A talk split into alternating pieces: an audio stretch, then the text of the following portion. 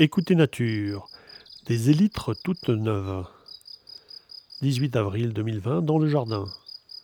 Depuis trois jours, le jardin vibre du chant du grillon champêtre. Une petite mouche, un cirfe, s'échauffe, et les oiseaux, toujours diversifiés, comme le coucou, serincini, verdier, rouge-queue à front blanc, maison charbonnière, forment un joli chorus fleuri.